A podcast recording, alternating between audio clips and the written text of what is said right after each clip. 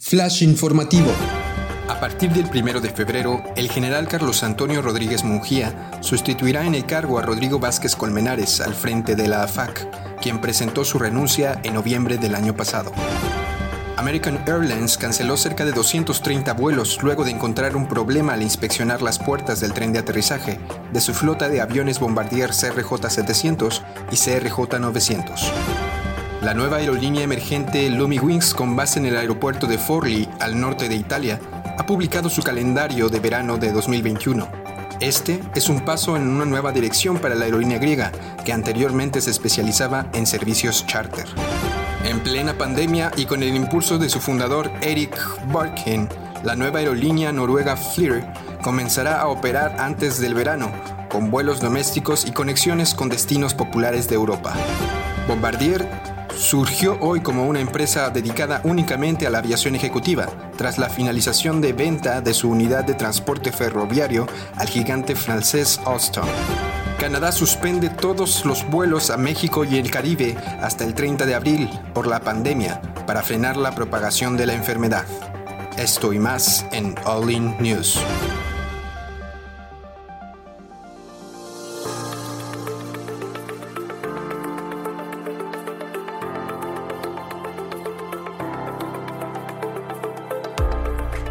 Estás escuchando All In News, el resumen semanal de noticias de aviación en español. Mantente informado en los temas más relevantes de la industria aeronáutica, nacional e internacional. Bienvenido y gracias por escucharnos. ¿Qué tal? Bienvenido a este tu podcast favorito de información aeronáutica, All In Advisors, All In News. Me encuentro el día de hoy Héctor Rodríguez, tu servidor, y Cristian Montes. ¿Cómo estás, Cristian? Hola amigos, muy contento de poder compartir otra semana más noticias eh, relevantes en términos del el mundo de la aviación. ¿Y tú, Héctor, cómo estás? Bien, bien, bien. Eh, esta semana hubo algunas noticias interesantes que queríamos traerles a la mesa. La noticia que tenemos nacional ahorita fresca de la nueva administración que está trayendo a, México, ¿no? El, el, presidente. Sí, sí, y bueno, eh, para ser un poco más puntuales, eh, la Agencia Federal de Aviación Civil Mexicana, conocida como AFAC, antes eh, DGAC, recibió a un, nuevo, a un nuevo director, el antiguo director de apellido Colmenares, Rodrigo Vázquez Colmenares, eh, renuncia a finales del mes de noviembre del 2020 y en, y en este periodo de diciembre y enero queda ese, ese puesto vacante y eh, recientemente eh, la Secretaría de Comunicaciones y Transportes, se encarga, que es la oficina de donde depende esta dirección, designa al general eh, Carlos Antonio Rodríguez Monguía como nuevo director de la Agencia Federal de Aviación Civil. este, este general pues se ha desempeñado como comandante de la Fuerza Aérea Mexicana, ha sido jefe del Estado Mayor de la Fuerza Aérea Mexicana y comandante de la región aérea del, área de Santa Lucía en el Estado de México. Así también fue su jefe operativo del Estado Mayor de la Fuerza Aérea Mexicana, entre otros cargos. Realmente eh, vemos que es una, es una persona, vamos a ponerle de, pues de ascendencia militar, ¿verdad? Trae este, este estos grados militares y yo creo que lo que está buscando, más allá de cubrir la plaza, es empezar a traer gente con, con un valor agregado, ¿no? Y pues qué mejor que poner a una persona que pues tiene todos estos grados bien ganados, que tiene un alto grado de expertise, o sea, es formado en el colegio militar de, de aviación, no es una persona ajena, o sea, no estamos, no están poniendo a, a, alguien, vamos a decir, no están poniendo a un a un director de empresas, no están poniendo a alguien que pudiéramos decir que no sabe de aviación, es una persona que incluso pues sus mismos rangos, sus mismos grados, digo, sabemos que la aviación militar es diferente a la aviación comercial, pero, pero yo creo que, que puede ser una buena opción para traer algo que no había en la mesa, ¿no? Algo, no sé, llame le orden, llámele eh, formas, llámele procesos. Digo, al ser militar debe ser muy de orden, debe ser muy de procesos, muy de, muy de una estructura y que posiblemente esto beneficie eh, de cierto modo a la aviación comercial, o sea, trayendo estas reglas y estatutos para que pueda normarse de una manera, de una manera mejor.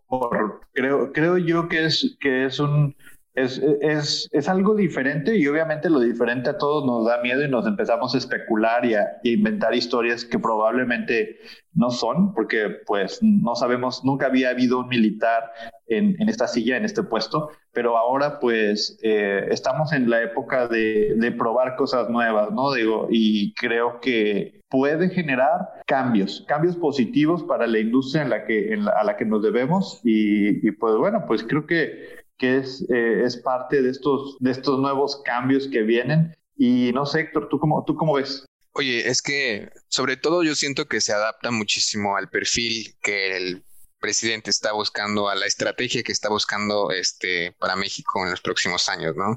Vemos lo de nuevo aeropuerto que se está haciendo este, en Santa Lucía. Eh, creo que se adapta muchísimo el perfil de este comandante, de este nuevo director.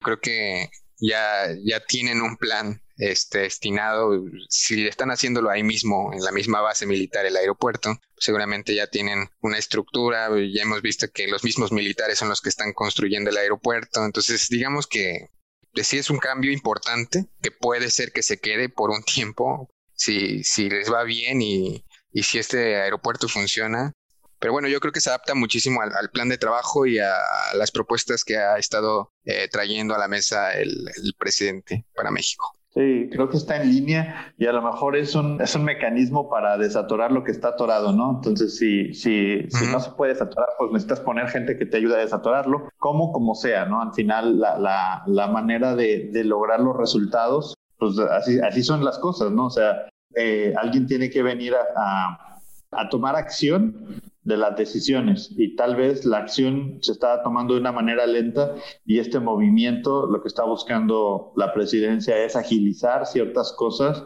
eh, en el plano del, del, programa macro que tiene este gobierno. Eh, esperemos, que, esperemos que sea para bien, que, que esto impulse impulse la industria y pues nos, nos, nos genere beneficio, ¿verdad? Nos genere beneficio a toda la, la aviación civil, que pues realmente ese es el, el, fin. Ahora, esa parte de mezclar aviación civil con aviación militar pareciera a primera impresión que no se llevan, pero bueno, eh, solamente el tiempo lo dirá. O sea, tendremos que ir viendo los, los, los, logros o los, los avances.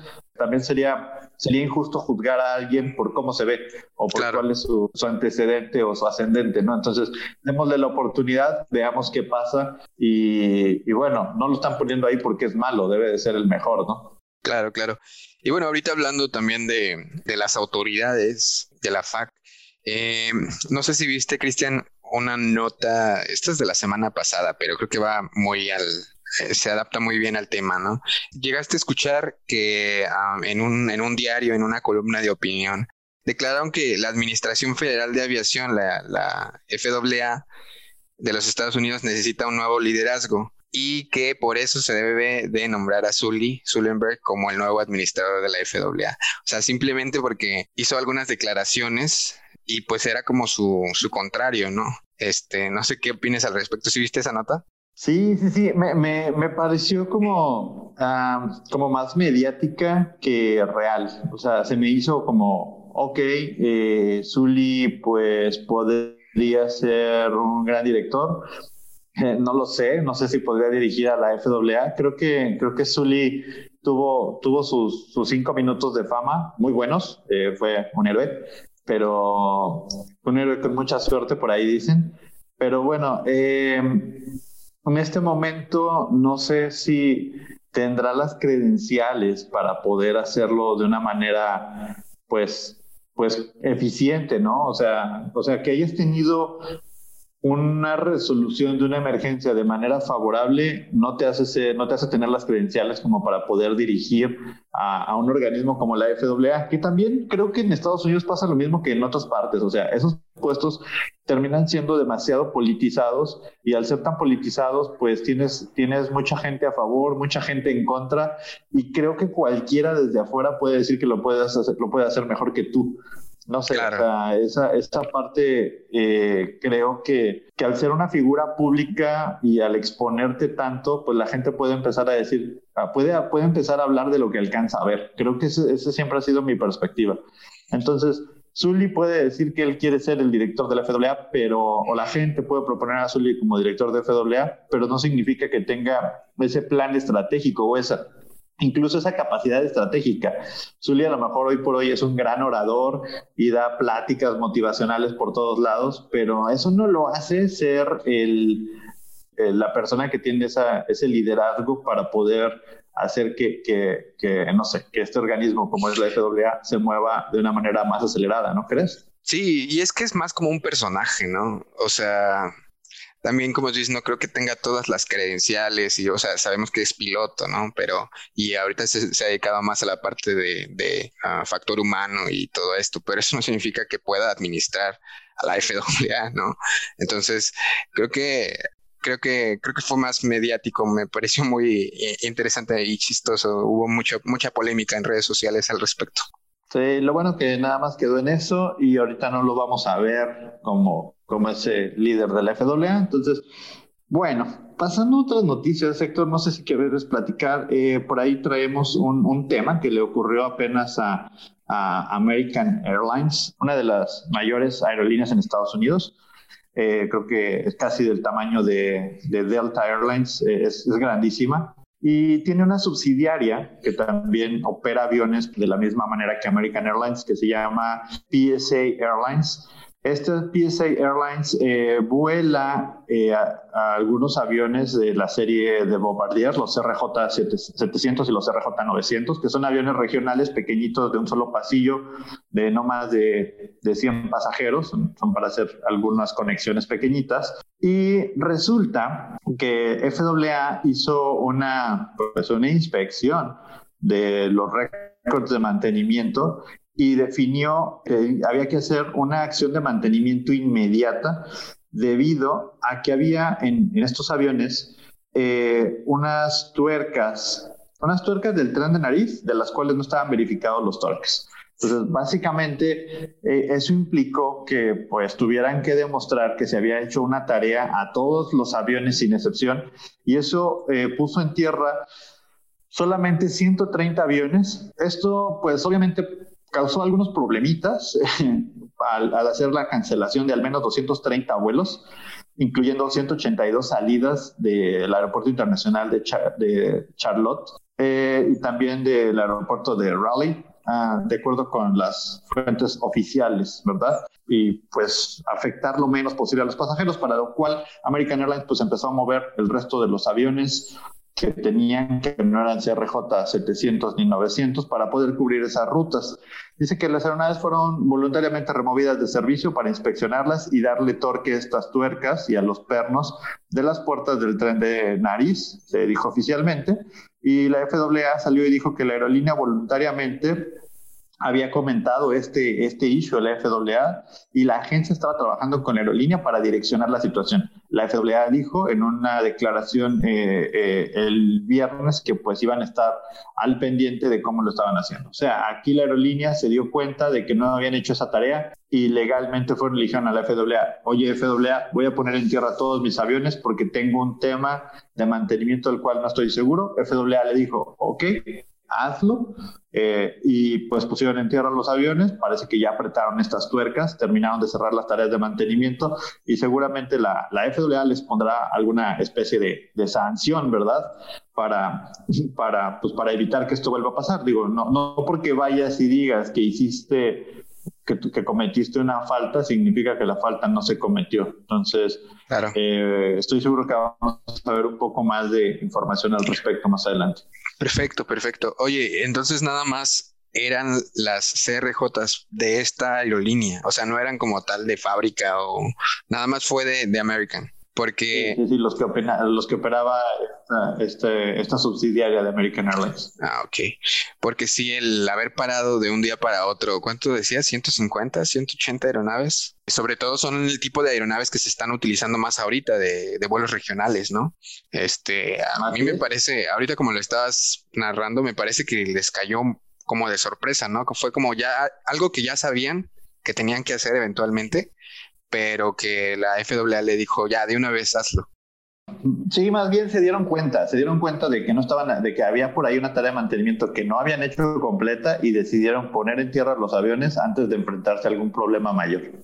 Bueno, oye, y ya pasando a otros temas, Cristian, este, como todas las semanas ya casi eh, tenemos noticias de nuevas nuevas cargueras, nuevas aerolíneas, nuevas, nuevos proyectos, ¿no? En la industria. Este, traigo esta nota de una carguera italiana que va a estar ofreciendo vuelos eh, ya comerciales para, para pasajeros. Es una empresa eh, que es eh, parte del grupo Tal Aviation. Se ha anunciado que esta aerolínea griega estaba diciendo italiana, va a operar en Italia, pero es una, eh, es un, es una charter griega que se llama Lime Wings. Va a comenzar a ofrecer eh, servicios de transporte eh, para pasajeros desde Florli, Italia, en marzo. Creo que ahorita se están abriendo pues muchas oportunidades, sobre todo porque hemos visto que se están cancelando están abriendo la brecha este algunas aerolíneas que han estado en este en bancarrota y se han, se han estado abriendo algunos espacios, ¿no? Y sobre todo también eh, en, en, el mercado regional, ¿no? Va a haber más, más crecimiento y más oportunidades para nuevas aerolíneas. No sé cómo ves. Sí, no, y, y definitivamente en, en, la tempestad es el mejor momento para encontrar una oportunidad, ¿no? Entonces, ahorita esa oportunidad la están encontrando ellos, un modelo de negocio a lo mejor diferente y creo que vamos a seguir viendo caer grandes aerolíneas. Ya platicábamos la semana pasada ahí de que Southwest no le estaba yendo bien, American no le estaba yendo bien, Aeroméxico no le estaba yendo bien. Entonces son modelos tradicionales que aún y que han venido teniendo altas y bajas, altas y bajas, pues ese mercado que que se va a terminar descuidando, pues tiene que ser cubierto por alguien más. Entonces, y en el mismo sentido, eh, también vemos otra, otra nueva aerolínea que se llama, se va a llamar eh, Flyer, eh, F-L-Y-R, Flyer, que tendrá su base de operaciones en Oslo y está previsto que los primeros aviones empiecen a volar antes del verano. Se espera que estos sean 737, parecieran entre 300, 400, 500 ONGs, todavía no, no, no revelan. Dicen que serán rutas domésticas a las mayores ciudades de Noruega, ofreciendo también conexiones a destinos populares de Europa que aún no se han detallado, obviamente. Eh, la noticia sobre el lanzamiento de esta aerolínea eh, surgieron en otoño del año pasado y la intención es tener una flota de 30 aviones, aunque parece como que 30 aviones ahorita suena muy ambicioso. Ahora, esta aerolínea, antes de nacer, ya solicitó un apoyo económico al gobierno noruego, el cual obviamente lo rechazó. Aún así, Flyer ha asegurado que la respuesta del mercado es positiva y tiene un plan para financiarse completamente con inversión privada. Se habla de 58.5 millones de euros y su fundador nada más aportó la nada onerosa cifra de 4.8 millones de euros para arrancar el proyecto. Su fundador se llama Eric Braden que pues no es ningún principiante, pues estuvo al frente de la ya conocida Braden, Braden Safe, que fue fundada en 1946 por su abuelo y en 2004 adquirida por SAS, esta aerolínea grande de, de Europa. Desde entonces estuvo involucrado también en el proyecto de Norwegian Air, que pues sabemos que es una compañía que que también no la está pasando muy padre, pero sí tuvo oportunidad de tener un rescate financiero recientemente por temas del coronavirus. Eh, también este señor Eric Braden eh, fue presidente de la junta directiva de Norwegian Air eh, desde 2004 hasta 2009. La idea de él fue lanzar una compañía aérea que pareciera que en medio de la, de la pandemia no era muy buena idea, pero Braden asegura de que hecho esta situación ofrece ventajas. Dice textualmente, Creemos que es el momento adecuado para lanzar una nueva aerolínea. Podemos obtener aviones modernos a precios razonables, contratar a los mejores empleados y construir una compañía totalmente digital con pocas dificultades, lo que resulta en costes bajos. Ha argumentado. Creo que este statement es un statement que he visto mucho. Todo el mundo dice lo mismo, pero pues me gustaría ver cómo le va. Eh, ahora ya, ya lo, lo, vamos a platicar en un momento más, empezamos a ver cada vez más restricciones de entrada entre los países, y que si vienes de, de, Europa no puedes entrar, que si vienes de Emiratos Árabes no puedes entrar. Entonces estas conexiones se ven cada vez más complicadas. No quiero decir que no hay un mercado potencial, creo que sí lo hay. Lo que creo es que el mercado potencial puede verse restringido en cuanto a movilidad y si el mercado potencial no se puede mover, pues no, no, no veo, no veo un potencial negocio. Pero buena suerte a Eric Braden, Sí, sí, sí. De hecho, una, veo un análisis en la semana este, en Simple Flying de por qué se están abriendo pues nuevas oportunidades, nuevos modelos de negocio. Y cada semana digo, todas las semanas hemos visto que alguien quiebra y que otras dos o tres empresas entran al juego, ¿no? Creo que ahorita que estabas hablando de, de lo de las restricciones, esto también ha generado pues que se abran nuevas rutas, ¿no? Entonces, eh, el juego eh, está muy interesante, eh, esta, esta nota en Simple Flying. Dice, ¿por qué estamos viendo tantas empresas emergentes dentro de la pandemia? Bueno, uno de, los, de, los, de las razones que se menciona es que los costos son más bajos este, a medida que, la pandemia ha afectado a todos y a todas las este, empresas, incluso a los fabricantes, ¿no? A Boeing Airbus, sabemos que las, las aerolíneas este, a veces se encuentran, pues digamos, ofertas de que, van desde el 40 al 70% del, de precios de aviones nuevos este, eh, en precios de lista, ¿no? Eh, otra de las razones también es porque eh, los arrendadores, muchos de estos aviones se quedan en leasing y a veces estos contratos, esta manera de arrendarlos, también eh, son eh, pues de muy bajo, bueno, de un, de un costo mucho menor al que podrías este, encontrar con una aeronave nueva o con un contrato nuevo, ¿no? Pues es que es un, es un momento donde se puede, donde se puede apalancar el, el, la situación de vendedores, donde se puede apalancar la situación de pilotos que no tienen trabajo. Eh, son, son, muchas cositas que se pueden ir como sacando, de, las cuales se pueden sacar ventaja, creo yo. Eh, pero pero aún, aún, y con todo eso, eh, creo que, que, es arriesgado. Es interesante, pero vamos a ver cómo, cómo, cómo se mueven los siguientes meses. Claro, claro. Y ahorita que mencionabas lo de los pilotos y eso, es bien importante también eso, ¿no? La disponibilidad del personal porque a veces antes pues eh, todo el capital humano se lo quedaban las grandes aerolíneas, las grandes empresas. Y ahorita pues este dice que había había un por lo menos aquí en México que el 45% de los pilotos ahorita están desempleados. Y pues eso representa también una gran oportunidad para, para nuevas este a nuevas empresas, nuevos modelos de negocio para poder encontrar ese capital con, con, experiencia, ¿no? Que pueda ofrecerles pues un crecimiento económico y con personas que no es tan necesario darles un entrenamiento tan estricto, ¿no? Y ya directo a, a, operar. Ya traen el, ya, ya, traen el avión, ya traen el entrenamiento, ya traen procedimientos, o sea, no es gente eh, improvisada, ¿no? Entonces, pues hay oportunidad, pero vamos a ver cómo se mueve.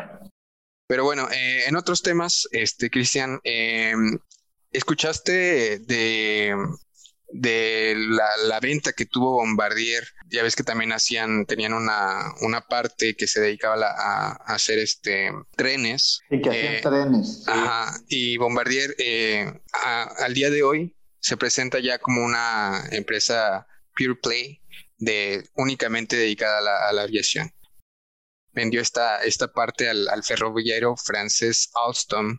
Hasta donde entiendo, representaban costos muy, muy grandes en la compañía. Pues mira, creo que es una decisión, es una decisión prudente en términos de, de qué te da más dinero, ¿no? O sea, si, si hacer aviones te da más dinero que hacer trenes, porque acuérdate que también ellos tenían la división eh, comercial, su división comercial era la serie C y esta se la vendieron a Airbus el año pasado, eh, donde Airbus con esto cambió el, nombre de serie C a el Airbus A220. Asimismo, los, los aviones, los, los RJ, eh, también eran de Bombardier y pues esta, esta parte de, de aviación comercial eh, hace unos dos años se empiezan a deshacer de ella, se, se, quedan con la parte de trenes, se quedan con la parte de aviación ejecutiva. Y ahorita esta nueva decisión permite eh, mantener el enfoque en aviación, pero en aviación comercial, eh, perdón, en aviación ejecutiva, donde pues van a meterle todo el punch a sus bombardiers eh, para, pues, para este sector de aviación ejecutiva, que pues pareciera que es un sector chiquito, pero pero eh, también los analistas están diciendo que pues actualmente la gente lo que está buscando es viajar ejecutivo, ¿no? Entonces el viaje ejecutivo es algo que se está eh, despuntando, que está creciendo y pues Bombardier eh, pues está dejando de ser ese, ese vamos a decirle, ese, ese generalista para volverse muy especialista. Entonces, al tratar de ser especialista, eh, está, está acotando los riesgos y está tratando de capitalizar lo que ya tenía, enfocándose en, en, en líneas de negocio que sí le generan el suficiente eh, valor potencial para poder seguir creciendo. Entonces, yo creo que, que, es, algo, es algo natural, es una estrategia de, de, de, pues vamos a decirle, de, se está contrayendo un poco la empresa para capitalizar lo que, lo que hace mejor, lo que le da mejores frutos y pues eh, no digo, no estoy seguro que, que no se hizo en la mañana y alguien se levantó y dijo, ah, vamos a vender la división de trenes, que estoy seguro que no.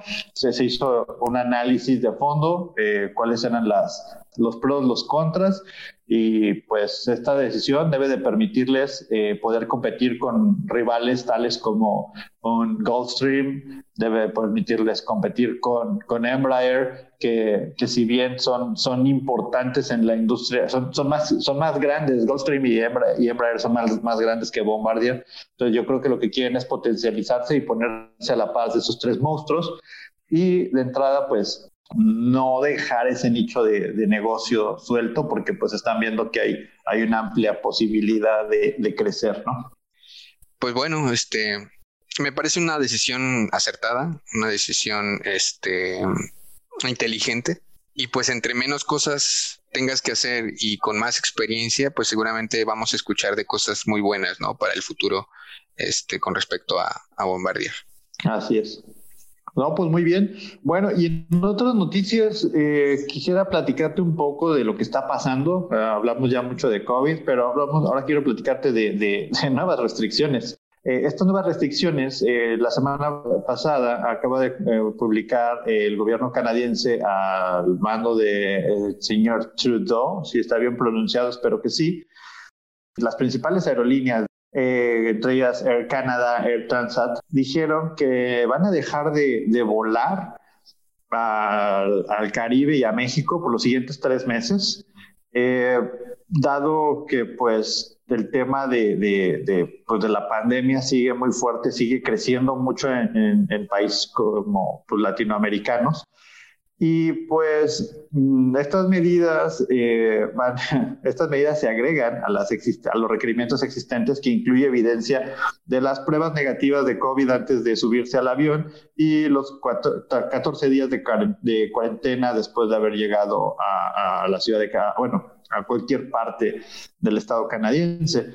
Bajo estas nuevas reglas, los pasajeros que den negativo en el aeropuerto se pueden aislar por un periodo de dos semanas en sus casas. Pero las personas que den positivo al llegar deben de mantenerse en un área de, vamos a llamarle así, de salud pública, donde van a estar ahí haciendo su cuarentena.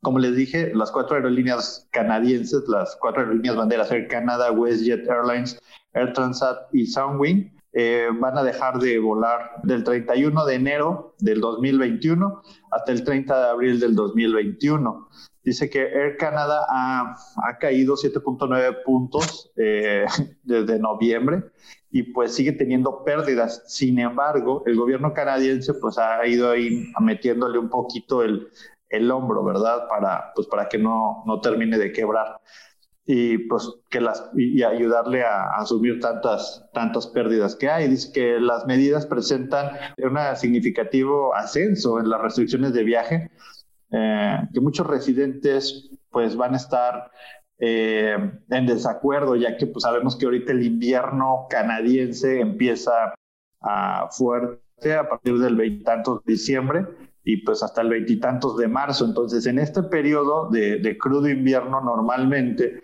lo que hacían los canadienses era venir a Cancún y pues pasarse un tiempo calientitos. Entonces, ahorita pues no va a haber, no, no va a haber ninguna ningún viaje hacia, hacia el sur, ¿verdad? Otra cosa es que hay una creciente preocupación, ya que en Canadá se tienen más de 766 mil virus y casi 20 mil muertes. Entonces su preocupación es, es muy alta por el volumen de muertes que está provocando. Y si ellos se asoman a ver qué está pasando en Latinoamérica, pues se asustan todavía más y saben que no es, no es algo que querramos hacer, seguir eh, desperdigando el virus si todavía no lo terminamos de controlar, ¿no? Claro, claro. Es como, pues es que de hecho esta semana, ¿no? La semana pasada es Bloomberg sacó los datos, ¿no? Ya por tercer mes consecutivo México es como el peor país que está manejando esta situación. Y pues prácticamente Canadá dice, voy a dejar de juntarme con, con mis amigos por un rato, en lo que se mejoran un poquito sus condiciones y pues este está bien, creo que son decisiones ah, que van a cambiar, eh, digamos, el, rumbo de países del Caribe y pues eh, como decía Porque... un momento, no es el mejor momento para viajar. Entonces, eh, si lo haces, pues también habla de tu nivel de responsabilidad al respecto de la situación. Entonces, vamos a dejarlo como, como es una buena decisión por parte de, de, Canadá. Yo creo que sí. Eh, limitas a que los pasajeros que normalmente huyen al sur eh, en invierno eh, se puedan llegar a contagiar y te sigan generando un foco de infección. Entonces, vamos viendo cómo va, ¿no? Oye, y ahorita que estabas hablando de, de, digamos, las restricciones, de lo que se está pidiendo, ya vimos que Estados Unidos, este, Hemos visto que Australia, que Reino Unido, este, que Canadá han estado poniendo restricciones para poder viajar. Y una de las soluciones que habíamos visto era, oye, pues si tienes un laboratorio, ponlo afuera del aeropuerto, ¿no? Pero acá como nota curiosa, yo quisiera traerles lo que está eh, proponiendo el aeropuerto de Oakland. Este, hay una máquina expendedora que se puso recientemente con kits de prueba para el virus. O sea, además de que puedes comprar ahí tu, tu mascarilla, tu gel antibacterial, puedes comprar tu prueba para hacerte, este, para hacértela en tu casa y ahí vienen instrucciones para, este, dónde dejarla o cómo va alguien a recogerla y, ya, o sea, pero desde ahí la compras y ya te llegan los datos a tu correo electrónico, ¿no? Entonces, me parece una medida eh, interesante, creo que está bien, de que yo creo que es más para los que llegan, ¿no? Para los que van a viajar. Yo creo que llegas, te compras tu prueba, llegas a tu casa, la haces, mandas los resultados y te llegan a tu correo electrónico. Me parece interesante. Ahora sí ya lo vimos todo. Máquinas expendedoras de todo. Y no tarda, no tardamos en ver a lo mejor esas pruebas rápidas en el aeropuerto, que a lo mejor llegas y tú mismo te metes el hisopo en la nariz y lo pones en una máquina y ya te da tu resultado impreso y vámonos para arriba, todo por 25 pesos. ojalá, ojalá que sí, para allá vayan las cosas, pero yo creo que vamos a ver más, eh, muchos, muchos este, aeropuertos, sobre todo en Estados Unidos, van a seguir este, el ejemplo ¿no? de, lo que se está proponiendo en el Aeropuerto Internacional de Oakland. Me parece interesante el ir a comprar tu, tu gel antibacterial, tus guantes, lo que sea, antes de viajar a, a este tipo de, de máquinas expendedoras. Muy bien. Pues bueno amigos, pues creo que hasta aquí eh, tenemos todas las noticias, ya están enterados de qué está pasando, qué pasó esta semana. Y pues nos gustaría saber sus comentarios. Déjenos ahí mensajes en nuestras redes sociales, en Facebook, en Instagram, en LinkedIn. Y pues no dejen de visitar nuestra página, Héctor. Eh, no sé si nos quieres comentar. Eh, viene, viene una reconfiguración a nuestra página. Claro que sí, Cristian. Bueno, vamos a reconfigurar de manera distinta nuestra, nuestra página de internet y pues prácticamente el enfoque que le estamos dando a todo esto que estamos haciendo este All In Advisors, ¿no? Queremos ser una comunidad más que una página de información. Queremos que tú participes, queremos que tú propongas y queremos que seas parte de esto, ¿no? Eh, sabemos que eh, mucha de la gente que nos escucha eh, son personas que trabajan dentro de la industria, son personas entusiastas, personas que están estudiando, este, y personas que nos interesan, ¿no? Este, están informados y sobre todo el generar valor para la industria, ¿no? Y creemos que tú puedes traer mucho valor y por eso creemos que, que, que puedas ser parte de esta comunidad. ¿Y cómo vamos a hacer eso? Pues prácticamente en nuestra página de internet vas a poder entrar generemos contenido juntos. Y este, en, la plataforma ibas a tener tu perfil para que así como en, como en Facebook, como en LinkedIn puedas dejar este tus comentarios, que puedas redactar algo, que puedas dejar fotos si eres spotter. Eh, tenemos muchas expectativas y esperemos que, que, esta herramienta sea de beneficio para, pues para toda la comunidad, ¿no? Y para ti, este, que podamos este, crecer juntos y que unamos esfuerzos para que la, la, industria se vea beneficiada de alguna u otra manera con nuestros intereses, con lo que nos apasiona y pues con todo lo que hemos venido eh, haciendo con este programa y con la revista en los últimos dos, tres años, ¿no? Y bueno, este, te invitamos a que, a que entres a winadvisors.com. Si quieres ser un advisor, eh, por ahí te vamos a dejar este, la página principal, un, botón con las, con las reglas, con qué tienes que hacer al respecto. Y, y, si ya eres advisor, pues te animamos a que, a que generes contenido para esta plataforma. Y pues nada amigos, hasta aquí dejamos el episodio del día de hoy. Esperemos que les haya gustado y nos vemos la semana que viene. Bye. Bye bye.